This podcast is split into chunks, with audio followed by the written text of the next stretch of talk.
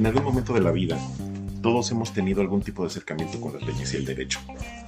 Ya sea por necesidad propia, otra vez de algún conocido, amigo, pariente, cercano, hemos tenido la necesidad de contactar con una abogada o un abogado para resolver situaciones que se presentan, que pueden ir desde un divorcio o resolver un conflicto por los terrenos de la abuela, pasando por temas de emprendimiento, médicos, incidentes de tránsito, fiscales.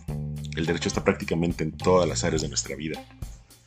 Cada semana, en Al Derecho y al Revés, estaré platicando algún tema que haya visto en juzgados, en algunos de los cursos que estoy tomando, asesorías o invitar a algunas personalidades para enriquecer este espacio.